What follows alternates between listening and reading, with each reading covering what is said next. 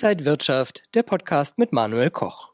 Hier über der Frankfurter Börse hängen zwar dunkle Wolken, aber schaut man auf die Zeit, seitdem Joe Biden gewählt wurde, sind die Märkte gut 15 Prozent nach oben gegangen, vor allen Dingen an der Wall Street. Was bedeutet also ein Präsident Biden jetzt für die Wirtschaft und die Börsen?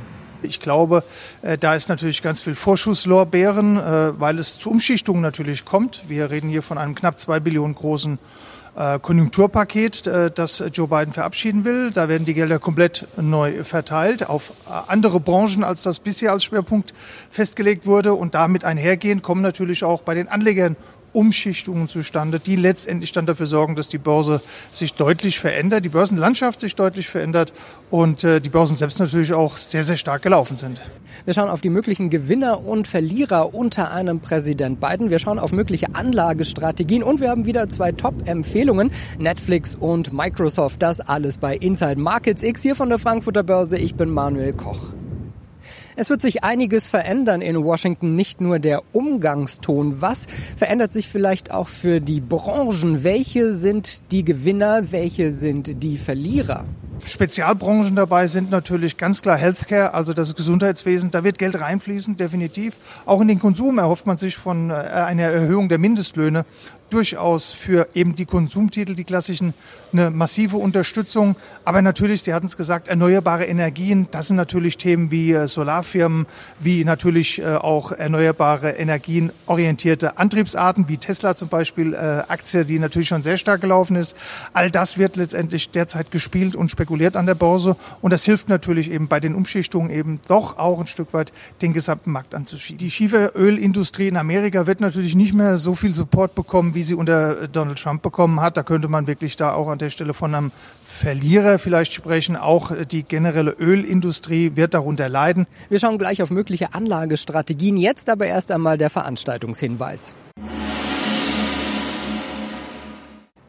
Webinare statt Seminare, wenn ihr euer Tradingwissen verbessern wollt, dann schaut doch einfach auf die kostenlosen Webinare der Trading House Börsen Akademie. Die nächsten beiden Termine. Am 9. Februar automatisierte Handelsstrategien vom Portfolio-Manager André Stagge in Ihrem Depot umsetzen. Und am 18. Februar Börse für Einsteiger, das Webinar für jeden, der an der Börse agieren möchte, mit Ronny Bürger und Wolf Dreistein. Meldet euch am besten jetzt an und sichert euch euren kostenlosen Platz unter trading-haus.de. Ja, viele Experten warnen schon vor einer Blase, vor allen Dingen im Tech-Bereich. Aber gibt es die wirklich und was könnte der Ausweg sein? Wir sind in einer Blase, wir sind nicht nur in Amerika, in einer extremen Tech-Blase, sondern wir sind überall in der Welt in einer Blase, denn wir verabschieden uns ja nahezu komplett von der realwirtschaftlichen Wirklichkeit. Dennoch äh, muss man schauen, durch was wird diese Blase gefüttert, mit heißer Luft, wenn man so will. Und das ist das niedrige Geld der Notenbank. Jetzt kommt natürlich noch, also das billige Geld der Notenbanken, jetzt kommt natürlich noch Konjunkturstimulus äh, der äh, Regierungen dazu und beides zusammen wird weiterhin Luft in diese Blase treiben. Wenn wir also in einer solchen Blase stecken, welche Handelsstrategien könnte es da für Anleger jetzt geben im Jahr 2021?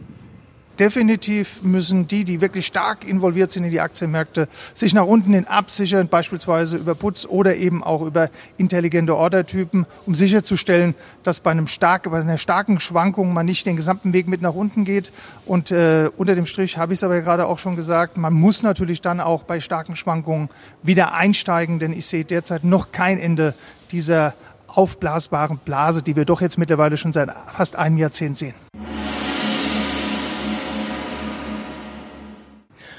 Schauen jetzt auf die Top-Aktienempfehlungen. Zuerst auf Netflix. Der US-Streaming-Dienst hat in dieser Woche Zahlen vorgelegt und die Markterwartungen ganz klar geschlagen.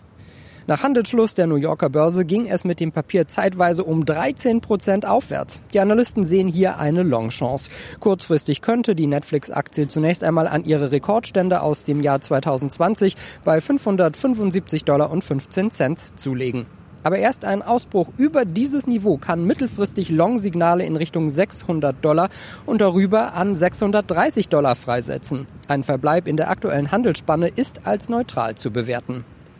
Die Aktien des US-Softwarekonzerns Microsoft, die schwanken seit Sommer seitwärts.